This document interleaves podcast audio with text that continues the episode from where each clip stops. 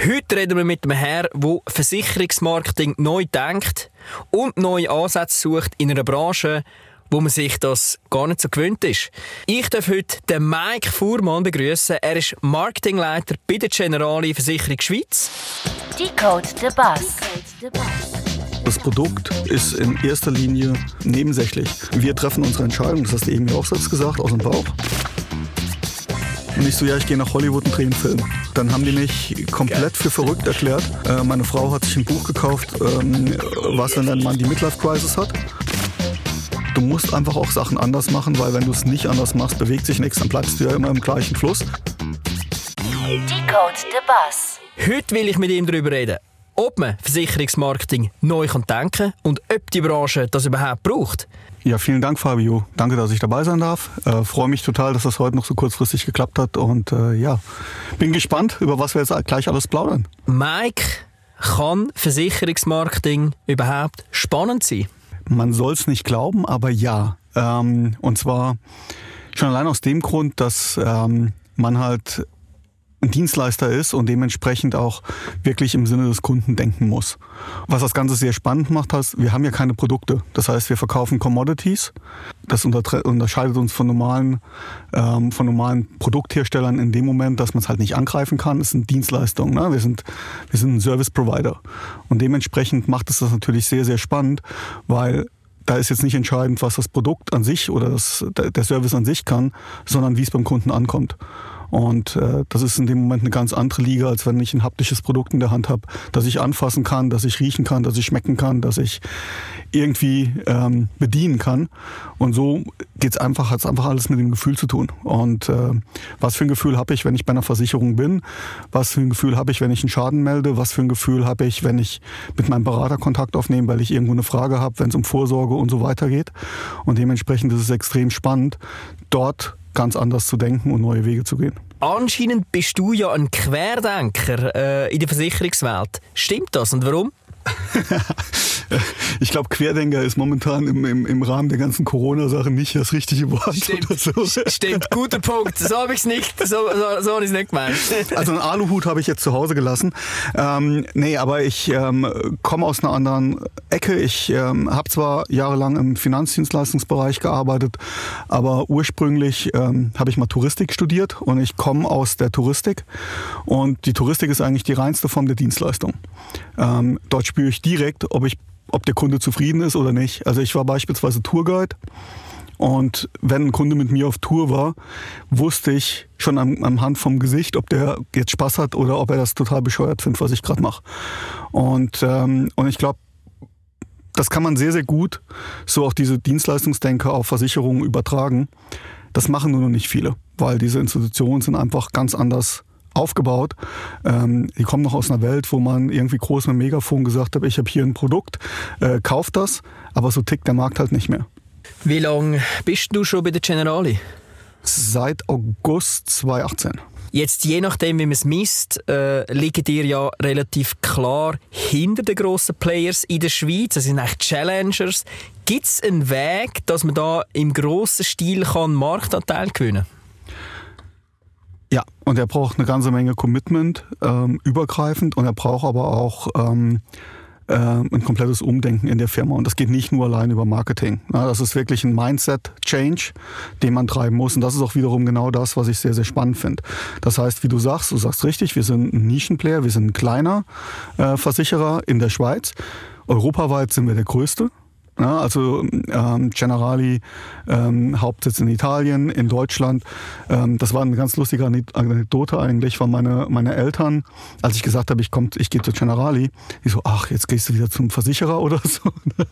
Und ähm, dann habe ich mitbekommen, Sie sind in Deutschland bei der Kosmos versichert, Sie sind bei der Barmer haben Sie was, Sie haben die Zentralkrankenversicherung. Generali hat in Deutschland eine Multimarkenstrategie, aber meine Eltern sind zu 100% Generali-Kunde und wussten nichts davon. Also in dem Moment, die, die Generali ist europaweit gesehen sehr, sehr groß, sehr, sehr stark, auch weltweit. Ähm, aber in der Schweiz sind wir natürlich ein kleiner. Und das macht es für mich persönlich wieder sehr spannend, weil ich kann eigentlich nur einen Mehrwert schaffen oder anders im Markt agieren, indem ich komplett anders auftrete und andere Sachen mache, als das beispielsweise meine Mitbewerber.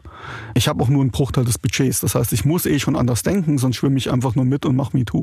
Das, äh, das liegt dir in dem Fall. Äh, das ist das, was du willst. Du willst anders denken, du willst neue Wege gehen. Aber dann reden wir doch gerade mal über die neuen Wege. Wie erreicht eine Versicherung wie Generali die digitale Zielgruppe heutzutage? Wir sind weg von den ganzen typischen klassischen Kampagnen. Wir haben rein auf digitales Performance-Marketing gesetzt. Unsere Kampagne läuft eigentlich unter dem, es gibt so einen internen Namen dafür, das ist, wir sagen, wir haben eine Always-On-Strategie. Das heißt, wir sind 24-7 live mit unserer Kampagne. Wir haben keine Kampagnen-Flights mehr, wo man irgendwie, äh, sagen wir mal, für drei Wochen irgendwie eine, eine Kiste an, an Budget bereitstellt, an Mediabudget, dann irgendwie große Markt auftritt und dann hat man wieder eine Flaute für, einen, für einen gewissen Zeitrahmen, sondern wir sind permanent live.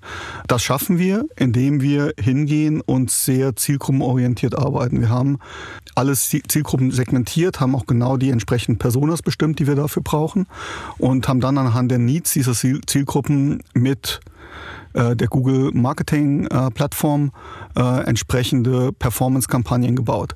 Diese Kampagnen sehen nicht schön aus. Also es ist jetzt nicht, dass das jetzt eine ganz tolle Banner-Kampagne ist, aber sie funktionieren und sie funktionieren deshalb, weil sie halt auf die Suchergebnisse oder die Suchanfragen bei Google und so weiter reagieren und auch genau das Output rausgeben, was für die Zielgruppe dann interessant ist. Und ähm, wir haben sozusagen über 5000 Kampagnenmotive im Markt. Äh, viel davon werden halt anhand der User Needs automatisch gebaut, ohne dass wir die jetzt irgendwie selbst alle basteln. Das ist eigentlich so ein, ein Thema. Wir machen ja bei uns Next-Gen-Marketing. Also wir haben das eigentlich gelernt von der jungen Zielgruppe, dass man eben muss always on sein. Das ist so ein bisschen, äh, eines von diesen Mottos, die wir immer predigen. Jetzt habe ich da mal live jemanden bei mir im Studio, wo das schon macht, aber nicht nur für die junge Zielgruppe, sondern für, für alle Zielgruppen in allen Segmenten. Extrem spannend. Da müssen wir jetzt ein bisschen reingehen. Ähm, ich habe mir da so einen schönen Satz äh, rausgesucht von dir, den ich gefunden habe. Ich lese den mal einfach eins zu eins vor. Wir sind davon überzeugt, dass Versicherer zunehmend auf Performance-Kampagnen setzen sollten, um ihre Produkte zu bewerben.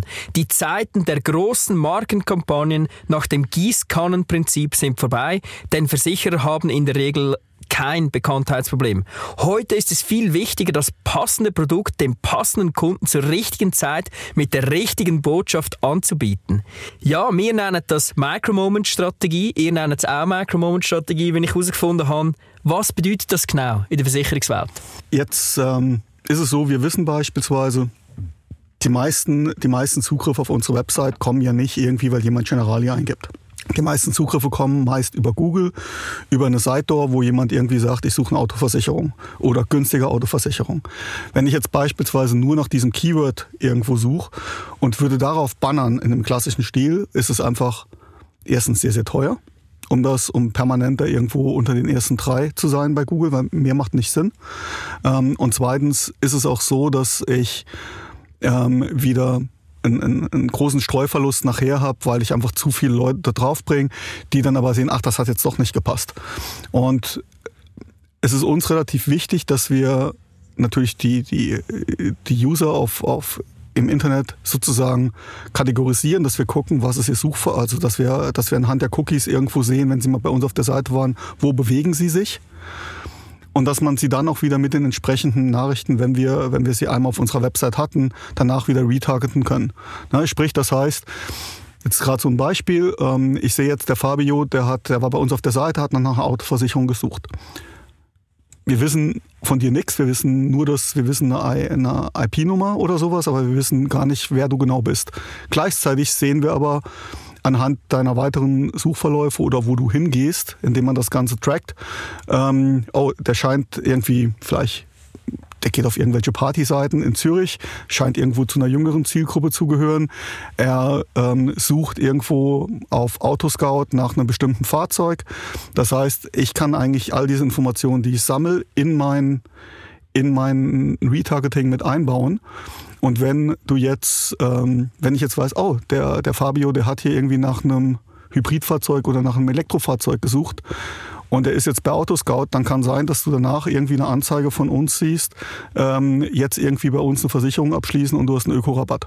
in dem Moment sprechen wir dich mehr an. Das Ganze können wir jetzt noch verfeinern, soweit sind wir noch nicht. Da gehen wir aber jetzt genau in diese Richtung, dass wir beispielsweise auch ähm, schauen, okay, oh, du hast nach einem Tesla gesucht und diese Anzeige, die du suchst, hat dann halt auch ein Tesla als Bild drin oder dass du oder dass man Geotargeting betreibt und wir sehen, oh, du warst jetzt gerade irgendwie bei einer Amag und hast dir irgendwo beim Händler was angeguckt.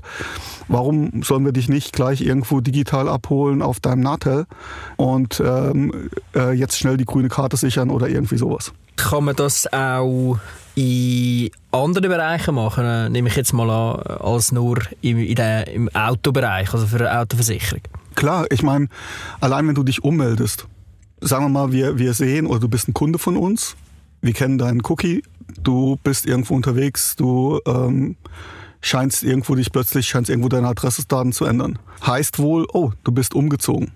Erster Ansatzpunkt für den Agenten, äh, nachfragen, ob das eine größere Wohnung ist. Ist dein Versicherungsschutz noch gewährleistet? Weißt du, weil du hast ja eine Versicherungssumme.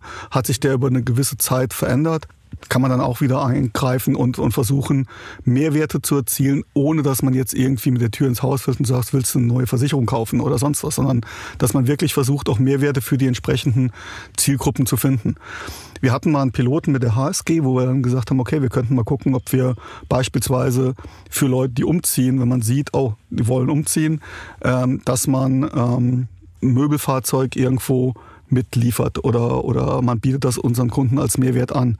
Und in dem Moment können wir dann auch wieder sehen, oh, was lernen wir über den Kunden? Er, zieht um, zieht eine größere Wohnung, ist in alle möglichen Sachen gedeckt, weil es kann ja nicht sein, und das ist halt leider Gottes immer noch bei vielen Versicherern so, wir, wir haben enorm viele Daten über unsere Kunden. Wir sitzen, wir sitzen wirklich auf einem riesen Datenpool.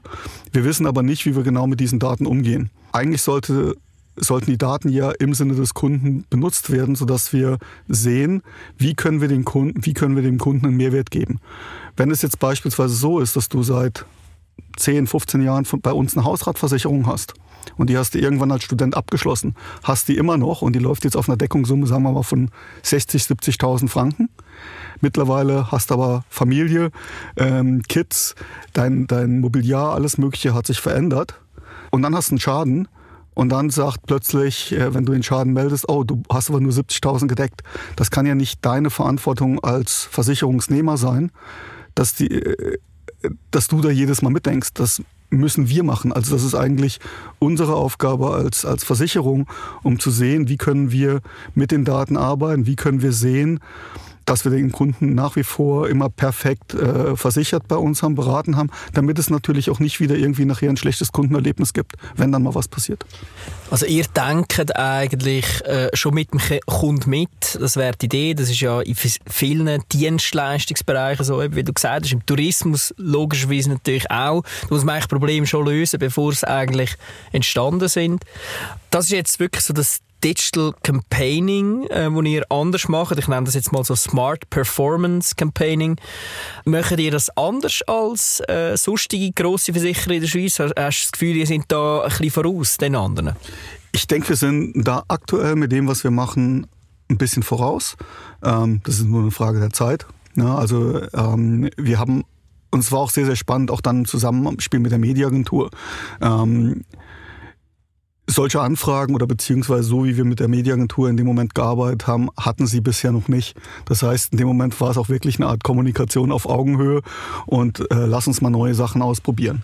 Und damit hat man auch wieder ein viel größeres Commitment, auch mit den Partnern, mit denen man zusammenarbeitet. Ist das auch ein Verdienst von dir? Also hast du die Themen reingebracht jetzt bei der Generali oder wie ist es dass sie so haben davon neu denken? Ich würde jetzt nicht sagen ein, ein Verdienst von mir, weil da sind natürlich ganz viele andere Leute mit involviert, die die das Ganze irgendwo möglich machen und die von diesem Bereich äh, Digital Performance Marketing wesentlich mehr Ahnung haben als ich. Was vielleicht mein Verdienst ist, ist, dass ich die Leute gefunden habe, dass ich gesagt habe, okay, so und so müssen wir das versuchen aufzubauen und dass ich die Leute empower, um auch genau das zu machen. Was ist die Aufgabe von einem Marketing- und Kommunikationsleiter bei, bei einer Generali? Was sind so deine Tasks, die du eigentlich musst, musst erfüllen musst? Also ich denke, ich habe ich hab, äh, ein paar verschiedene Tasks in dem. So einmal, ich muss versuchen, dass ich die Marke nach außen im Markt visibel halte. Na, also mit den Mitteln, die ich habe, die weitaus kleiner sind als die, die der Wettbewerb hat.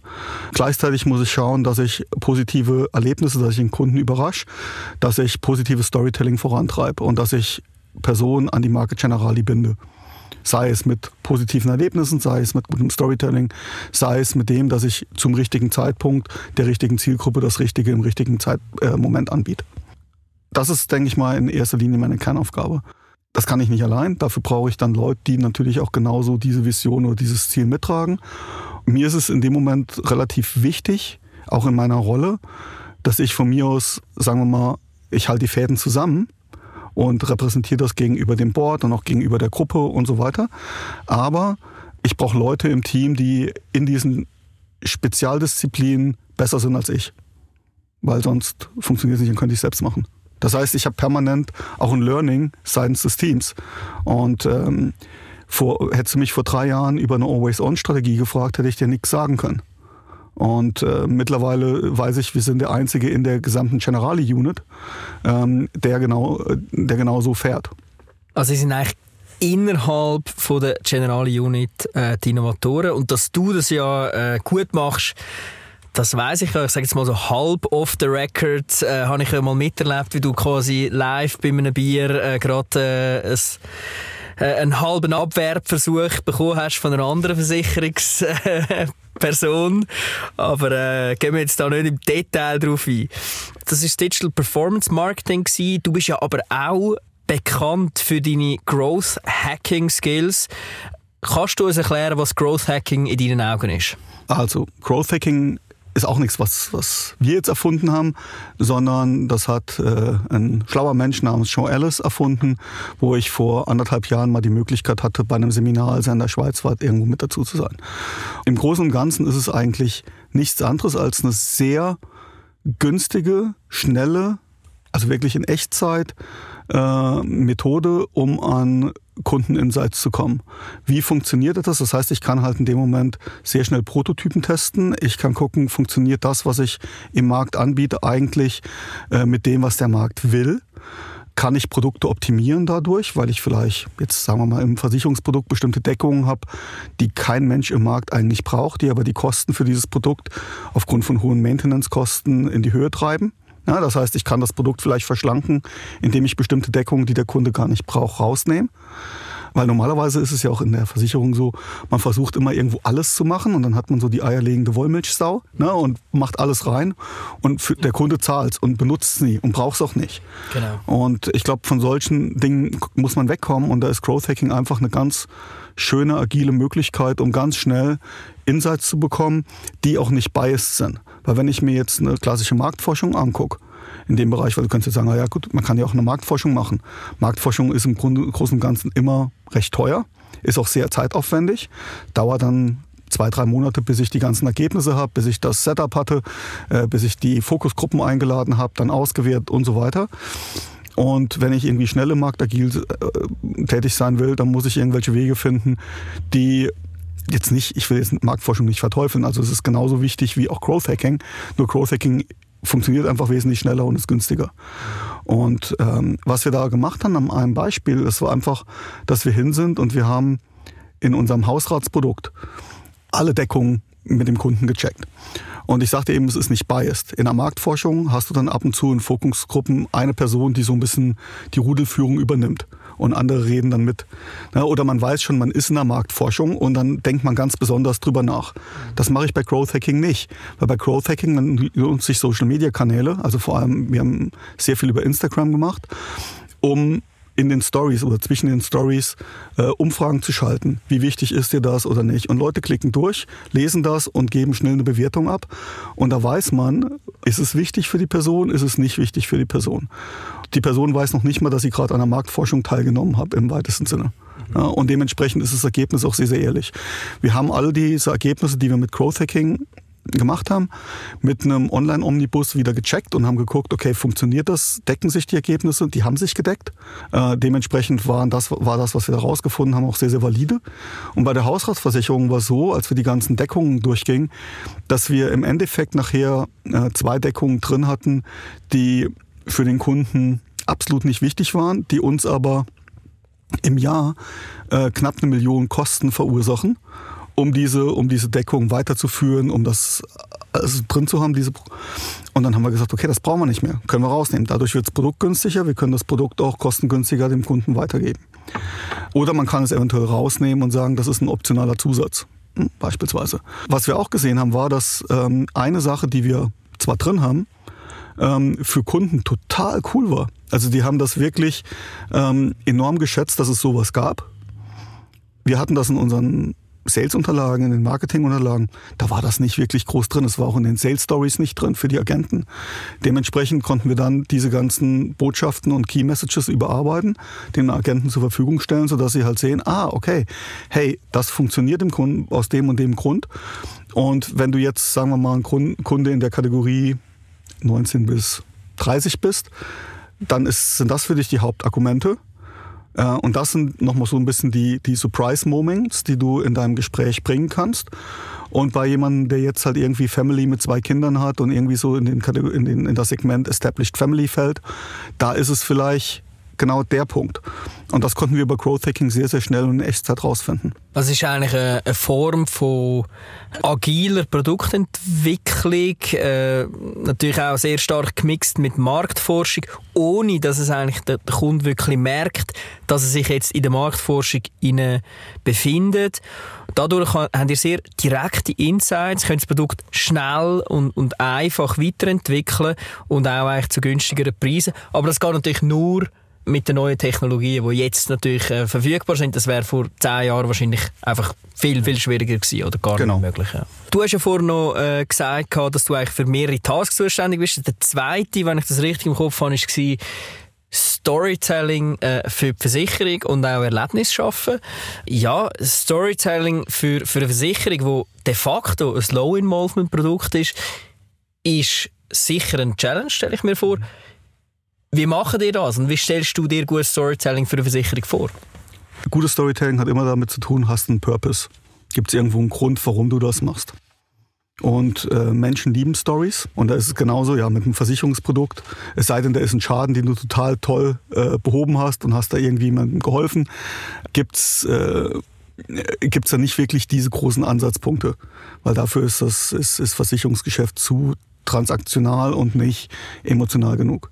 Wir haben uns gedacht, okay, was sind die emotionalsten Geschichten, die wir haben, weil oder was, was berührt uns? Und es gibt für mich, und das ist jetzt einerseits so ein bisschen auch vielleicht ein bisschen persönliche Präferenz, es gibt zwei Sachen, die uns persönlich alle immer wieder abholen und begleiten. Das eine ist Musik und das andere, also beides eigentlich aus dem Entertainment-Bereich, und das andere ist Film. Äh, mit Film und Musik deckst du eigentlich alle, erreichst du eigentlich alle Personen. Das machst du mit einer Sportart wie Golf oder sowas nicht. Ähm, und, und ich wollte halt auch wegkommen von diesem klassischen Sponsoring. Und ähm, vor allem dieses klassische Sponsoring ist ja so, okay, da kommt jemand und sagt, willst du mal da was sponsern? Das ist immer spannend, wenn wir in der Sponsoring extra sind. Äh, drei Tage später hast du zig Anfragen auf dem Tisch. Oh, wir haben mit Interesse deinen, deinen Artikel in der Sponsoring extra gelesen. Wir haben hier das. Wollt ihr da eure Logopräsenz? Und Logopräsenz ist für mich halt absolut nicht glaubwürdig. Also entweder ist es was, wo du mit deinen Werten hinten dran stehst oder irgendwas, was du selbst schaffst. Bei Musik sind wir hin und das war jetzt auch sowas. Wir haben eine Stiftung, die nennt sich die Human Safety Net Switzerland. Ähm, die Human Safety Net ist eine Stiftung der, der General, oder ist eine äh, Plattform der Generali-Gruppe in zig Ländern, wo wir uns für benachteiligte Familien mit Kindern und Flüchtlinge einsetzen. Das sind so die zwei Kernbausteine. Und dann haben wir gesagt, okay, können wir daraus irgendwas schaffen, was äh, Personen erstens mal, was unser eigenes Ding ist, wo wir uns nicht irgendwo einkaufen und zweitens, wo wir Personen wirklich erreichen und vielleicht auch einen Mehrwert schaffen.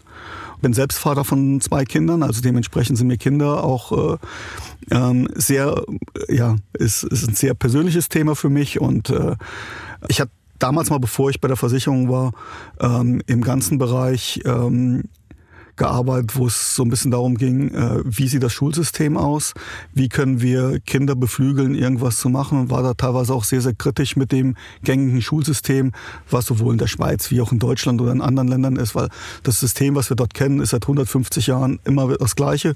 Es ist Frontalunterricht.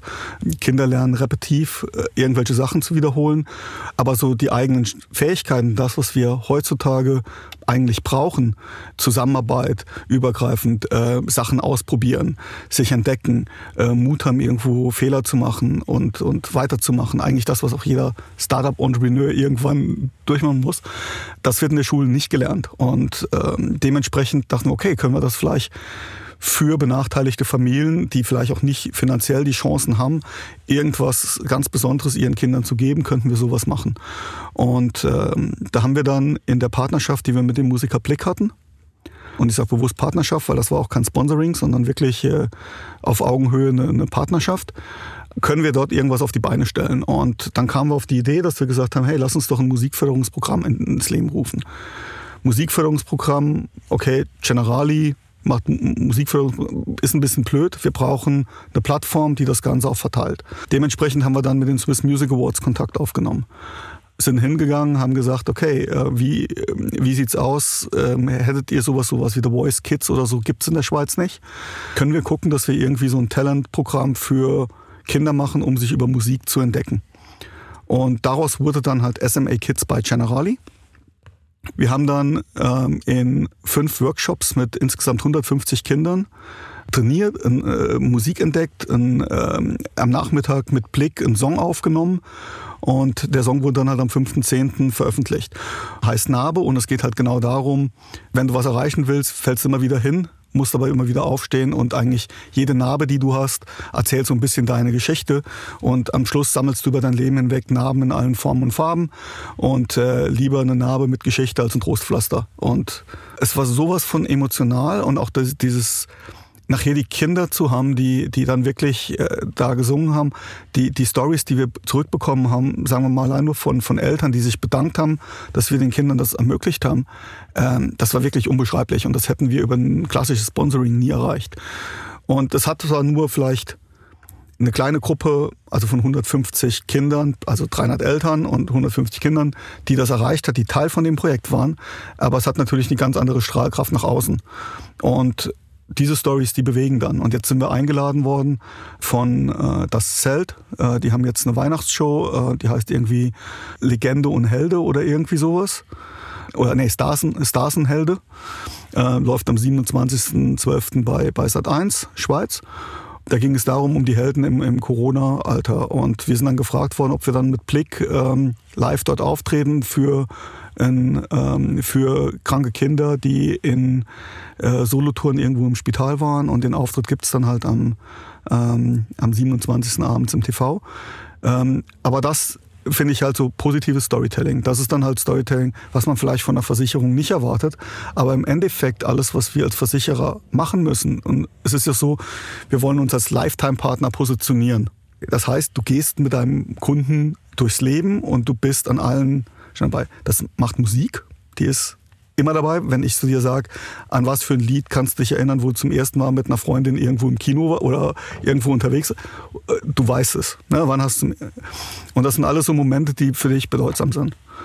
Wenn wir das, wenn wir das schaffen, dadurch unseren Kunden Mehrwerte zu bieten, die man normalerweise bei einem Versicherer nicht erwartet, finde ich, bringt das eine ganz andere Markenzugehörigkeit, eine ganz andere Loyalität und vor allem auch eine ganz andere Emotion als jetzt beispielsweise ja Low-Interest-Category. Ne?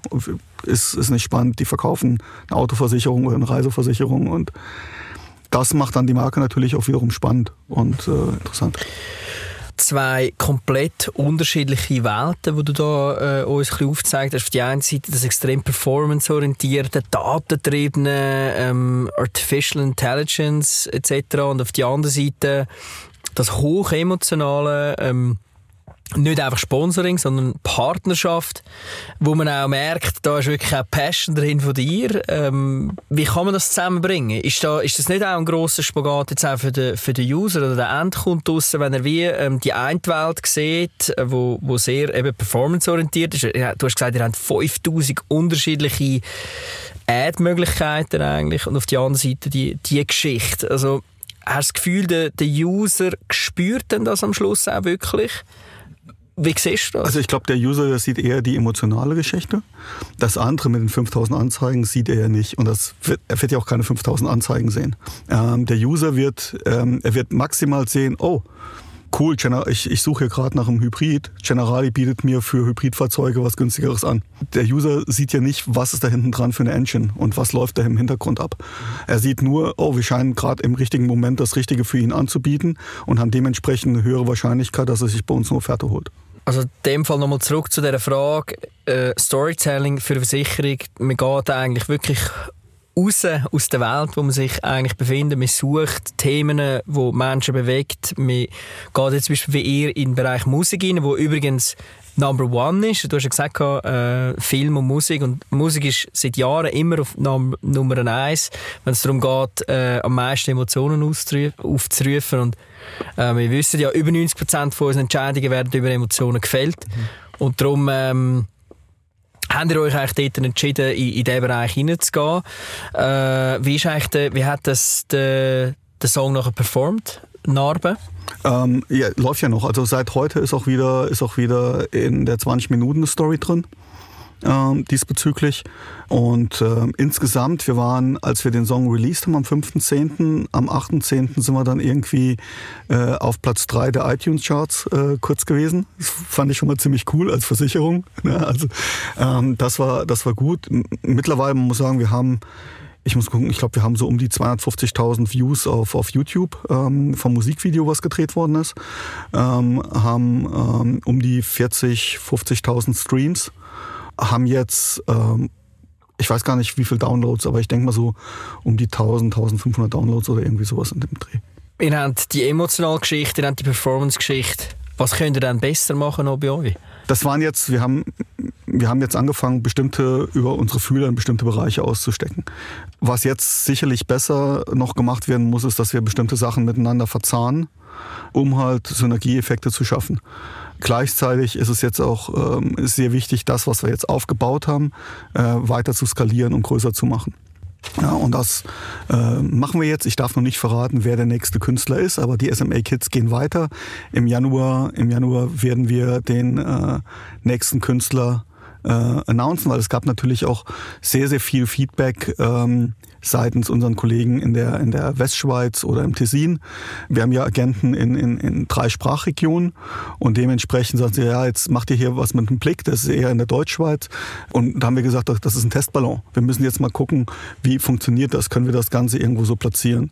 Und jetzt in Stufe 2 sind wir eine Nummer größer und äh, da könnt ihr gespannt sein. Ihr spielt ja eigentlich die ganze Inhalte dann auch über Social Media, also vor allem jetzt eben die emotionalen Inhalte auch. Ähm, wie könnt ihr den ersten, also die Performance-Geschichte auch über Social Media spielen? Also könnt ihr das dort aktiv verknüpfen? Funktioniert das dort auch schon? Ähm, was wir, genau, äh, zum, zum Teil ja. Äh, was wir dieses Jahr noch aufgebaut haben, was aber auch jetzt zum ersten Mal so richtig in, in Fahrt kam im Dezember, ähm, ist das ganze Thema Content Marketing.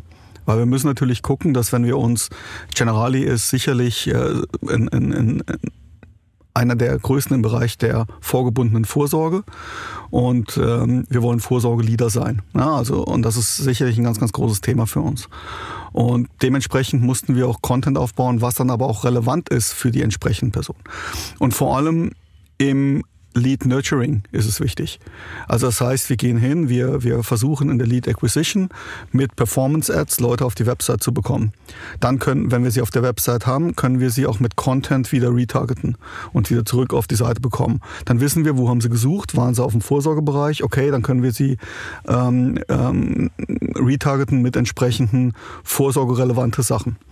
Und ähm, diesen Content-Bereich haben wir jetzt halt auch erst aufgebaut seit Mitte des Jahres und haben jetzt die erste ähm, Content-getriebene äh, Marketingkampagne im ähm, November gestartet. Die hieß Hashtag Team Vorsorge.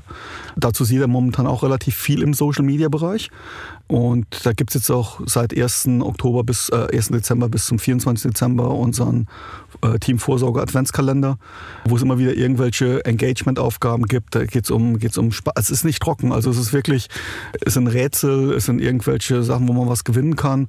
Und ich glaube, damit kann man dann natürlich auch Inhalte besser transferieren, als dass man jetzt einfach hingeht und klassisch Leute auf irgendeine Website bringen Es muss irgendwie zielgruppengerecht, maßgeschneidert und, und verpackt sein und auch im Wording so sein, dass es die entsprechenden Leute dort abholt, wo sie ihre Suche hatten. Also man muss eigentlich extrem weit weggehen vom eigentlichen Thema, äh, vom Produkt, das man will äh, schlussendlich verkaufen, um können die Leute äh, engagieren. Der Spagat ist sicher äh, ein Challenge. Ja, da sagst du ja auch genau das Gleiche. Also das Produkt ist in erster Linie ähm, nebensächlich. Ja. Ähm, wir treffen unsere Entscheidung, das hast du eben ja auch selbst gesagt, aus dem Bauch und wo um das beste Gefühl. Und äh, auch beim Thema Vorsorge. Äh, Vorsorge schließe ich wahrscheinlich nicht nur übers Internet ab. Das heißt, da brauche ich einen Berater, da muss ich gucken, dass ich einen Link dazu bekomme, dass er mich da abholt. Wenn ich aber zum bestimmten Bereich sehr viele Tipps und Tricks von einem Partner finde, schafft das ja zusätzliches Vertrauen, dass die Personen was von Vorsorge verstehen. Die gehen nicht hin und sagen, okay, wir gehen jetzt mal auf die Seite von der Generali oder von der AXA oder von der Allianz und wir gucken, was steht da unter Vorsorge. Die kommen über irgendeine Seite und irgendeinen Content, den sie irgendwo gefunden haben.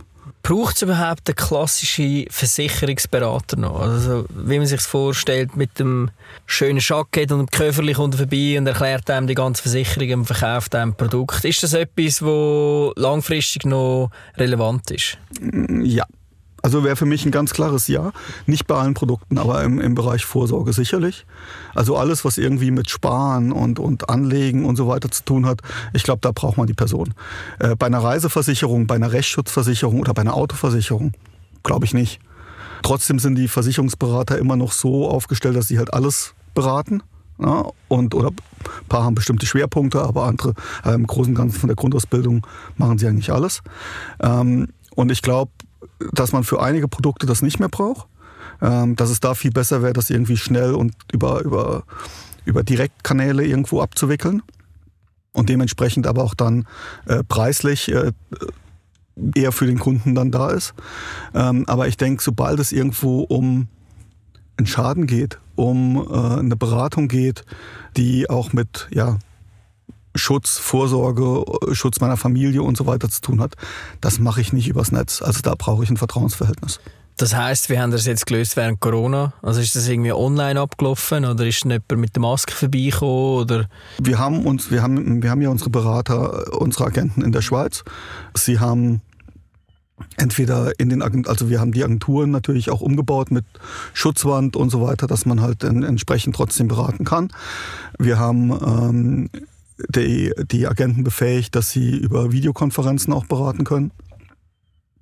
Agenten haben nach wie vor auch noch Kundenbesuche gemacht, aber dann auch mit Maske. Also ja, äh, wir haben vorher schon ein bisschen darüber geredet, was eigentlich deine Tasks sind. Deine Tasks sind auch Mitarbeiter, logischerweise. Du musst die richtigen Leute suchen, die in gewissen Disziplinen besser sind als du.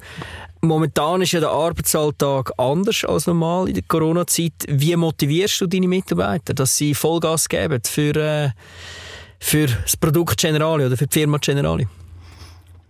Ich glaube, ich habe am Anfang die richtigen Leute ausgesucht. Also ich muss jetzt ganz ehrlich sagen, ich habe im Team keine Person, wo ich jetzt denken würde, boah, die gibt nicht Vollgas für die Marke. Und lustigerweise war es auch wirklich so, dass selbst in Corona-Zeit und einige habe ich jetzt auch wirklich seit März oder so nicht mehr gesehen oder jedenfalls physisch nicht gesehen, äh, digital schon, ähm, dass das kein Rückgang hatte an Aktivität oder sonst was oder Produktivität. Ich glaube eher im Gegenteil. Ähm, es wurden nämlich plötzlich nicht mehr so viele E-Mails geschrieben. Man hat gesehen, jemand ist online, dann hat man mal jemand kurz angechattet oder sowas oder hat kurz angerufen. Ich glaube, wenn, wenn Leute wissen, das hier ist unser Ziel und das ist uns, das sind unsere KPIs, das sind die Targets, die immer, du bist für die Schräubchen verantwortlich, die andere Person für die. Wir, wir haben Austauschmeetings, wo wir uns untereinander auch abteilungsübergreifend dann äh, miteinander vernetzen, wo wir ganz klare Spielregeln haben, wenn es auch irgendwie was was Neues gibt, was andere Abteilungen äh, interessiert, ähm, stell's kurz vor. Die Leute sind vom Mindset, jedenfalls mal bei mir im Team so, dass sie dann in dem Moment sagen, oh, warte mal, da könnte ich doch noch das und das draus machen. Und dann baut sich das Ganze so auf. Also ich muss sagen, hinsichtlich Motivation oder, oder Empowerment äh, sehe ich da, sehe da gerade überhaupt äh, kein, ja, nichts Negatives. Wir hatten am Anfang eine sehr, sehr schöne Geschichte äh, durch Corona, die wäre sonst gar nicht zustande gekommen. Ähm, und das zeigt auch so ein bisschen, wie wir übergreifend irgendwie bei mir im Team arbeiten. Ähm, es gab ähm, gesagt, okay, jetzt, jetzt alle sind jetzt plötzlich zu Hause. Äh, war im März der erste Lockdown. Ähm, jeder von uns war isoliert. Und dann kamen wir irgendwie, dann hat ähm, einer aus meinem Custom Experience Team, der auch unsere RNPS und NPS-Programme führt und die Kundenschulungen und Kundenzufriedenheitsschulungen und so weiter gibt, ähm, hat er gesagt, ja, er hat, er ist mal hingegangen und hat. Äh, so, was sind das für Schulungen genau? NPS so. und RPS? Äh, also NPS ist der Net Promoter Score. Und der RNPS ist der Relationship Net Promoter Score. Okay. Und ähm, der Net Promoter Score sagt dir eigentlich, das, das kennt man von so Online-Umfragen ab und zu, nachdem man irgendwo mal was eingekauft hat, dann geht so ein Pop-up auf und sagt, wie wahrscheinlich würdest du ähm, die Firma Amazon oder was weiß ich jetzt deinem Kunden, äh, deinen Freunden weiterempfehlen. Und dann hast du eine Elfer-Skala von 0 bis 10. Und wenn du 9 und 10 gibst, bist du ein Promoter. Und wenn du 0 bis 6 gibst, bist du ein Detractor. Und von 7, 8 bist du ein Passive Promoter. Ja, und der Net Promoter Score wird eigentlich berechnet durch die Anzahl der Promotoren minus die Anzahl der Detraktoren und dann hast du entweder einen positiven oder einen negativen Wert. Mhm. Mhm. Genau. Und ähm, ja, und, und ähm, ähm, Roberto aus meinem Team sagt dann so, hey, ich habe ähm, gedacht, ich rufe mal ein paar Kunden an und hatte einfach zehn Kunden angerufen ähm, und wollte fragen und er hat Kunden angerufen, die zur Risikogruppe gezählt haben, die jetzt irgendwie zu Hause waren und hat einfach gesagt, ja, hier ist Generali ähm, und wollte mal fragen, wie es ihnen geht. Also nichts anderes, nix, er wollte einfach nur fragen, wie es ihnen gerade geht, ob sie sich isoliert fühlen oder nicht. Und neun von zehn waren super begeistert und haben gesagt, das haben sie jetzt überhaupt nicht erwartet, dass da irgendjemand von Generali anruft und waren total happy mit diesem Feedback. Und der, der, der Zehnte war so ein bisschen kritisch, weil er gedacht hat, irgendwann muss doch jetzt mal was kommen, ob er noch irgendwas kaufen könnte oder so. Und als das nicht kam, war, hat er dann auch gesagt, hey, ich bin jetzt irgendwie so ein bisschen baff, weil was, äh, da kam es, äh, weiß jetzt, und er so, nee, es ist einfach nur reines Interesse an ihm, wie es ihm geht. Und äh, dadurch kam halt sehr, sehr emotionale und auch private Gespräche zustande. Also die Kunden wären noch sehr, sehr offen gewesen, haben sich sehr ähm, auch teilweise über, über ihre Probleme bei meinem Mitarbeiter geäußert oder so. Und dann haben wir gesagt, hey, das müssen wir extern machen. Ist doch total cool. Und dann haben wir eine Plattform gegründet, die hieß Helden gegen Einsamkeit. Und wir haben innerhalb von 72 Stunden ähm, mit einem kleinen Startup zusammen ähm, eine Plattform in vier Sprachen auf die Beine gestellt, ähm, wo Leute sich angeben, also konnten einfach sich einloggen, konnten sagen, okay, ich fühle mich einsam. Und dann wurden alle drei Tage wurden zufällig Leute miteinander verschaltet und vernetzt, ähm, wurden die Kontaktdaten ausgetauscht und sie konnten miteinander telefonieren. Und wir haben innerhalb von, von fünf Wochen, damals bei dem Lockdown, ähm, über 5000 Gespräche ähm, gehabt mit unterschiedlichsten Menschen. Ich habe das selbst teilweise mittelefoniert und das war so cool. Also es war wirklich, ähm, es war so ein Vertrauensverhältnis direkt von Anfang an da, weil jeder hat gesagt hat, ja, ich fühle mich jetzt halt gerade allein. Und äh, wir sind am überlegen, ob wir das jetzt nochmal relaunchen, weil es war einfach echt eine, eine coole Sache und äh, ja, ist interessant. Manchmal braucht es viel weniger, als man eigentlich meint. Oder? Eine, eine offene Frage äh, und etwas, was der Kunde eigentlich nicht erwartet. Und das gibt schon extrem ja, Vertrauen schlussendlich auch zum, zum Brand. Was denkst du, wie sieht so die Zukunft auch aus ähm, vom Markt, aber auch von, von der Generali? Was braucht eine Versicherung in der Zukunft? Was, was muss sie können, was muss sie bieten? Ich glaube, wir müssen einfach wesentlich schneller werden und, und, und präziser werden und ähm alle Versicherungen schleppen halt einen relativ großen Klotz an Infrastruktur und, und unterschiedlichen Systemplattformen und so weiter miteinander rum. Und ich glaube, wichtig ist, dass man halt jetzt erstmal intern auch alle Aufgaben macht und das Ganze so schlank macht, dass man halt wirklich die Kundenneeds schneller und besser erfüllen kann.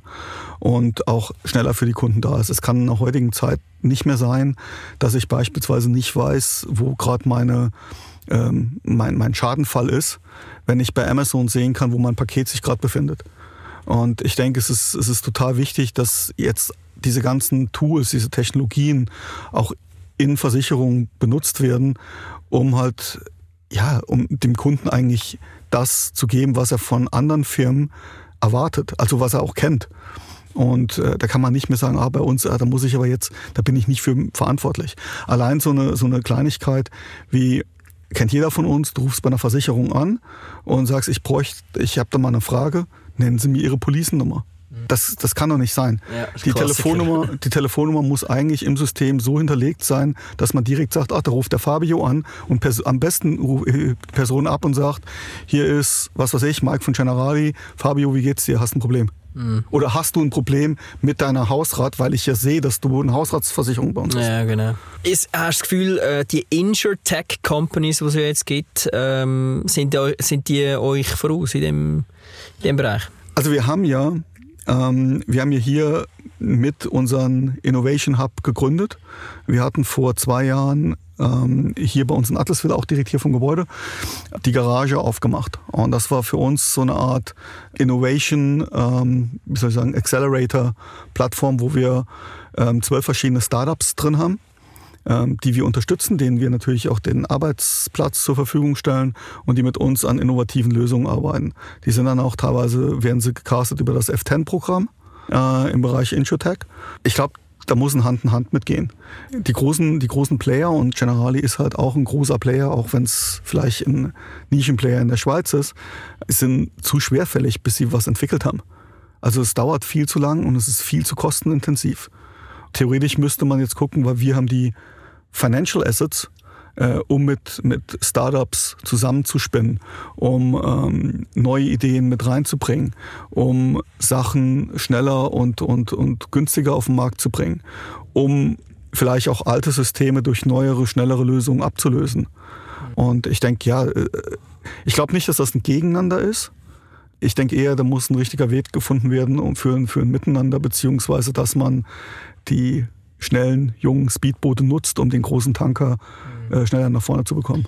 Ich frage mich dann immer, äh, wenn es um so Innovation-Themen geht, sind wirklich so grosse Players wie, wie ihr oder auch in der Bankenbranche etc., sind die wirklich so von tiefem Herzen aus interessiert daran, richtig zu innovieren? Weil eigentlich, ich meine, der Versicherungsbranche, aber auch der Bankenbranche, denen geht es ja so gut. Jetzt geht zum Beispiel, ich denke immer in dem Jahr, ich meine, all die Versicherungen, die irgendwie, ähm, keine Ahnung, Festivals oder so versichert haben, wo es nicht einmal Risiken gegeben hat, also, weil es einfach keine Festivals gegeben hat. Ich meine, die haben das ja so viel Geld verdient mit dem klassischen Modell eigentlich. Braucht es denn dort wirklich Innovation? Also ich meine, ein Startup lebt eigentlich nur davon, dass sie Innovation bringt, aber eine grosse Versicherung, kommt es so richtig, richtig aus dem tiefsten äh, Neid raus von einer grossen Sicht, dass man wirklich dann dort muss besser werden Ganz fest ja. Ähm, liegt aber auch daran, dass ohne Innovation stehst du still. Und dann kannst du auch irgendwann aufhören. Dann überholen dich alle anderen. Und du musst die, du brauchst Innovation, um dich weiterzuentwickeln. Und ich glaube, du brauchst auch die Challenges. Sind, sind Versicherer schon da, dass sie ihr gesamtes altes System so umstellen, dass sie Innovation auch leben, atmen und so weiter können. Ich meine, wir hören immer wieder die gleichen Wörter, oh, Digital Transformation, äh, Agile. Ähm, und ich könnte den ganzen Tag Bullshit-Bingo spielen, wenn ich sowas höre. Ähm, aber ich glaube, dass die, der Wille ist da. Man weiß vielleicht noch nicht immer genau, wie machen wir das jetzt und wie kriegen wir das in unseren Systemen hin. Und ich finde, da hapert es dann dran in diesem Moment, weil die Systeme immer als, als Grund nützt, was nichts zu tun dann passiert natürlich auch nichts.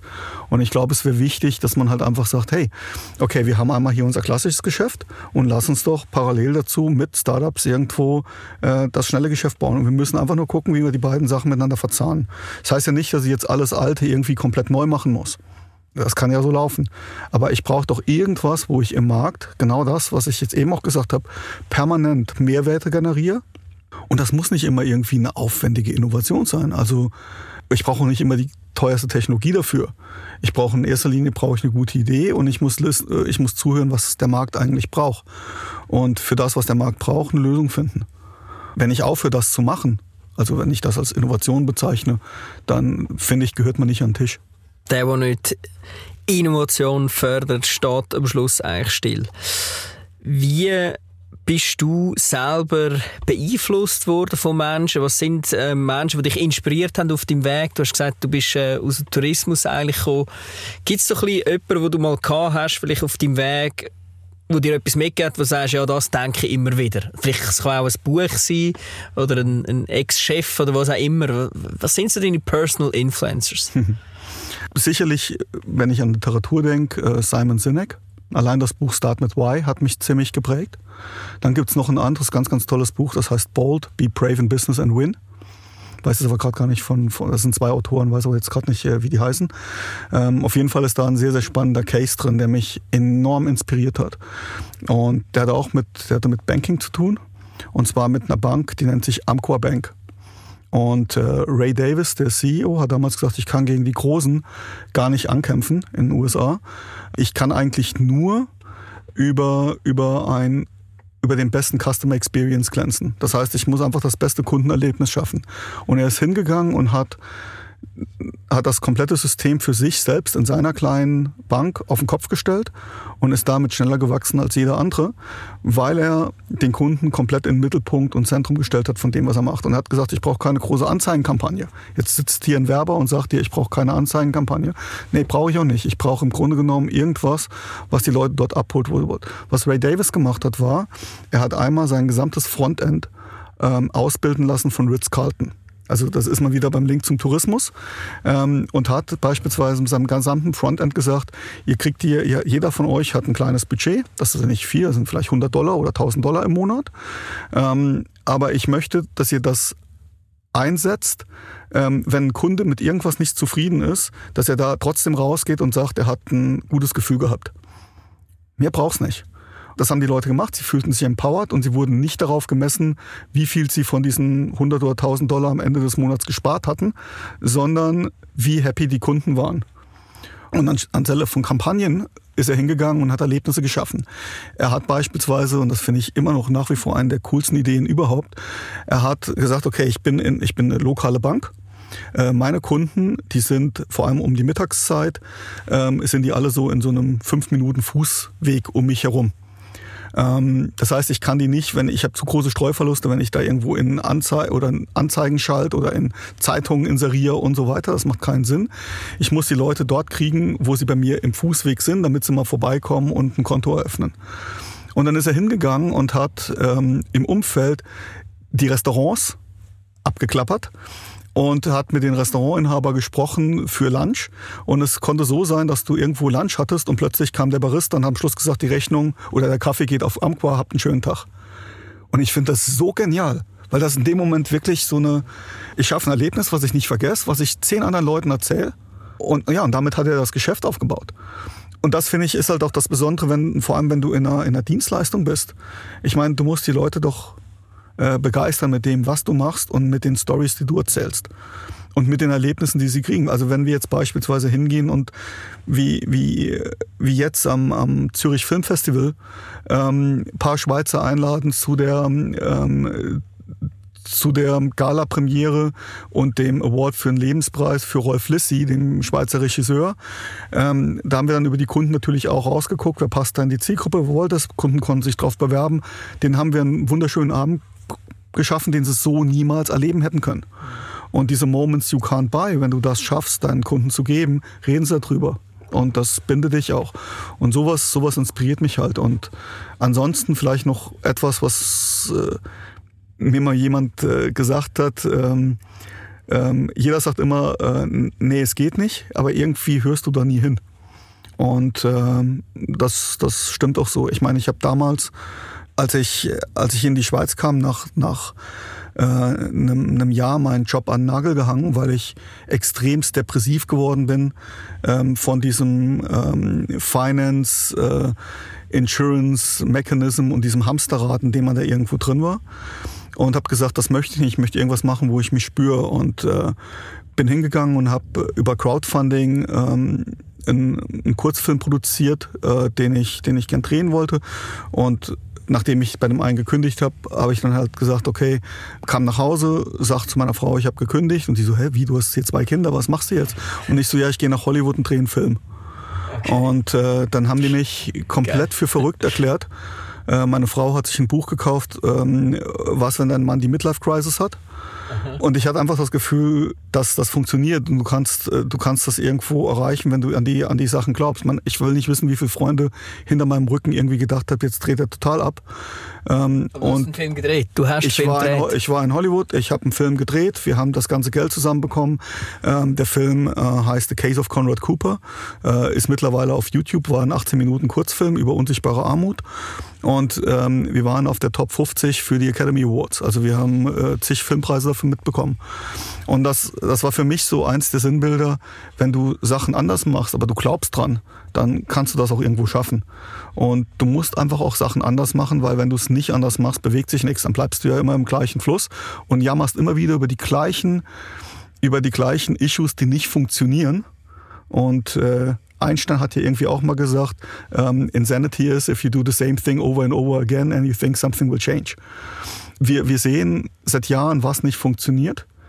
Und wenn wir die Sachen nicht, äh, ja, wenn jeder sein Rädchen irgendwo dran verändern würde und macht Sachen einfach anders, mal gucken, wo wir dann äh, in nächster Zeit sind. Und das, ähm, ja, das habe ich mir irgendwie mal versucht, so als, als Leitmarke zu setzen. Gut, alle Menschen draussen, die das gehört haben, ziehen euch den Film The Case of Conrad Cooper rein. Er ist gemacht worden vom jetzigen Chef Marketing von der Generali Schweiz, wo wir äh, heute da im, im Gespräch haben. Wir kommen langsam zum Ende von dem extrem inspirierenden und interessanten Gespräch, mal reinzuschauen in so ein Versicherungsmarketing von so einer grossen Versicherung. Was sind deine persönlichen Ziele? Wir haben heute über verschiedene Sachen geredet. Wir haben auch gemerkt, du bist ein richtiger Mensch, du hast richtige Emotionen. Es geht um, äh, du hast von, von, von den Kids äh, geschwärmt, gehabt, äh, wenn es um euch ein äh, Programm geht ähm, für äh, also die SMA Kids ähm, und da nimmt mich auch Wunder, was sind so deine persönlichen Ziele? Willst du wieder einen Film drehen oder willst du schon irgendwie noch, keine Ahnung, mit einer Band durchstarten? Ja, ich hätte irgendwann gern noch meine, meine, meine Beachbar auf Bali. Aber ansonsten, äh, nee, Film, Film auch noch. Also ich okay. habe äh, ich hab, äh, noch verschiedene äh, Drehbücher und ähm, wir sind bei einem auch in der Vorproduktion. Wir haben jetzt gerade mit einem Trailer, den wir gemacht haben, in LA einen Kurzfilmpreis wieder bekommen. Ähm, das läuft immer so ein bisschen parallel. Ich habe halt momentan wirklich nicht die Zeit dazu, mich da so voll reinzustürzen. Aber das ist, ähm, das ist schon so ein bisschen, äh, bisschen Leidenschaft. Hab noch eine, ja, im, im Großen und Ganzen für mich sind jetzt hier irgendwo am Schluss äh, mal zurückblicken zu können, zu sagen, hey, da hast du ein paar Sachen gemacht, da bist du richtig stolz drauf. Ein, zwei Sachen habe ich bereits, wo ich wirklich stolz drauf bin. Aber es gibt nach wie vor so ein paar ähm, große Sachen, die ich extremst gern verändern würde. Und eins hat mit dem ganzen Bereich der, der Rehabilitation, Rehabilitation Rehabilitation zu tun. Ähm, ich habe ja, bevor ich bei der Generali war, im Bereich der Neuroreha gearbeitet und dort mit Robotics äh, Leuten wieder zum Laufen verholfen. Ähm, da habe ich zwei, drei Ideen im Kopf, die ich super gern umsetzen will, äh, wo ich momentan auch mit verschiedenen Partnern im Gespräch bin, ob man dort irgendwie was äh, durchstarten kann. Ja, und solange, solange man hier bei der General natürlich auch die Möglichkeit hat, noch ein bisschen was zu bewegen, beziehungsweise Sachen im Sinne des Kunden zu optimieren und zu verbessern und ich äh, mit so einem tollen Team, wie ich jetzt gerade habe, zusammenarbeiten kann, geht es mir momentan eigentlich gut. Jetzt entlade ich dich wieder raus in Advent raus. Äh, es geht langsam Richtung Weihnachten. Ja, äh, Mike, danke vielmals für das Gespräch und äh, ich wünsche ganz viel Erfolg mit weiteren Filmen, mit deiner Tätigkeit als Marketingleiter von der Generali und mit allen deinen sonstigen Zielen, die du noch erreichen willst. Vielen Dank, danke dir, dass ich hier sein durfte. Jim und Jim Podcast. Decode the Bus. Decode the Bus. Decode the Bus.